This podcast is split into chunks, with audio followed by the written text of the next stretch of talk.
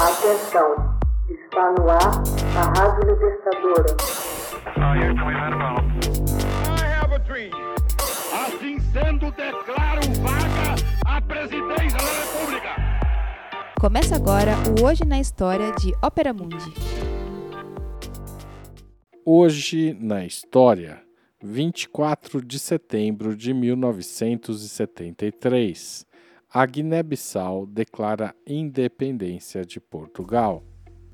Em 24 de setembro de 1973, a Guiné-Bissau declarou independência de Portugal. Tornou-se, assim, a primeira colônia portuguesa no continente africano a separar-se oficialmente da metrópole. Portugal só reconheceria esta independência em 10 de setembro de 1974. A Guiné-Bissau é atualmente um dos oito países que adotam o português como língua oficial. Na primeira fase das expedições exploratórias portuguesas, os rios da Guiné e as ilhas de Cabo Verde estavam entre as regiões africanas a serem reclamadas. O navegador Álvaro Fernandes chegou à Guiné em 1446, embora outras fontes atribuam o feito a Nuno Tristão.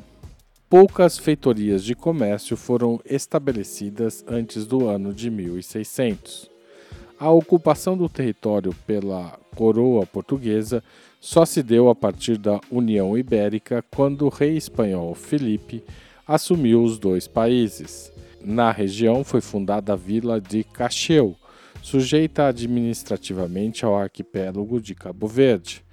No mesmo contexto, foi estabelecida em 1630 a Capitania Geral da então Guiné Portuguesa para a administração do território. A Guiné Portuguesa teve por diversas oportunidades na fase colonial uma união política e administrativa com o arquipélago de Cabo Verde. O mesmo foi cogitado na fase pós-independência, mas nunca chegou a se concretizar.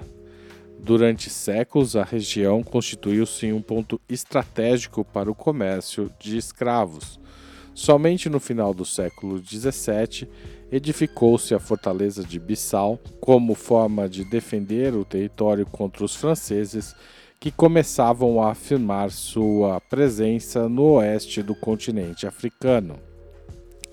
Em 1885, o Congresso de Berlim definiu as fronteiras coloniais da África e a posse da Guiné Portuguesa foi confirmada para Lisboa. Entretanto, as tentativas de ocupação e colonização portuguesa sofreram forte resistência das populações locais durante décadas.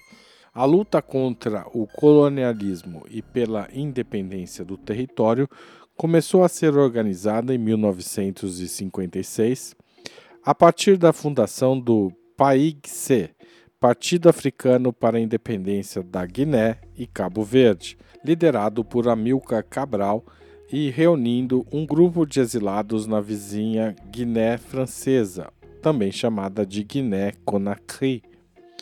Após 10 anos de negociação, o movimento decidiu recorrer à luta armada de guerrilha. Foi sucessivamente obtendo vitórias até dominar a maioria do território em 1973. No entanto, Amilcar não chegou a ver seu sonho realizado, pois foi morto em Conakry. Seu assassinato nunca foi oficialmente esclarecido. Alguns integrantes atribuem a morte a agentes da inteligência portuguesa e outros a integrantes do próprio partido PAIGC, PAIGC, que acreditavam que o líder tinha sucumbido às elites colonialistas. Seu irmão, Luiz Almeida Cabral, assumiu o comando do grupo e participou da proclamação da independência. O colapso português na Guiné teve fortes reflexos na metrópole e foi um dos fatores que provocou a Revolução dos Cravos, além da descolonização das demais dependências na África, Angola, Moçambique, São Tomé e Príncipe e Cabo Verde. e Timor-Leste sendo invadido pela Indonésia pouco depois na Ásia em 1975. Na Guiné-Bissau, Luiz Cabral e o Paigse assumiram o poder em um governo de partido único de orientação comunista e que apoiava a fusão com o Cabo Verde. Mas o tempo mostraria que a democracia demoraria a chegar à jovem nação africana. Em 1980, ocorre o primeiro de uma série de golpes de Estado no país na fase pós-independência. Luiz Cabral foi destituído por João Bernardo Nino Vieira cujo autoritarismo dissolveu as alas mais à esquerda do partido e levou ao rompimento com os cabo-verdeanos. A transição democrática se iniciou em 91, com o PAIGC deixando o status de partido único e o país adotando o multipartidarismo. As primeiras eleições plurais foram em 1994, com o partido governista obtendo a maioria e Vieira sendo eleito presidente da República.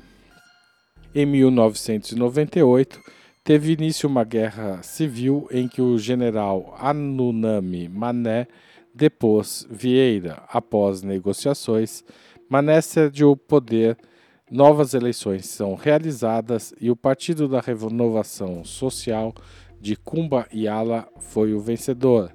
Em 2000, Mané tenta novo golpe e é morto por tropas oficiais. Um terceiro golpe acontece em 2003 e Ala foi destituído e nova eleição levou Vieira ao poder. No entanto, ele foi assassinado em 2009 em um ataque contra o palácio presidencial por militares em represália a um comandante morto. Nova tentativa de tomada do poder pelos militares fracassou em 2010. Em 12 de abril de 2012, um autodenominado comando militar tomou o poder em Bissau, destituiu o presidente interino Raimundo Pereira e o primeiro-ministro Carlos Gomes Júnior. Após uma sucessão de crises políticas, em finais de 2019, o opositor Umaru Sissoko Embalo, um antigo general e opositor do PAIGC, foi eleito presidente. A posse aconteceu em 27 de fevereiro de 2020. Em 28 de fevereiro, Nuno Gomes Nabian foi eleito primeiro-ministro. Hoje na história, texto original Max Altman, locução Haroldo Cerávulo, gravação Michele Coelho, edição Laila Manuelle. Você já fez uma assinatura solidária de Opera Mundi? Com 60 centavos por dia, você ajuda a manter a imprensa independente e combativa. Acesse www.operamundi.com.br/apoio.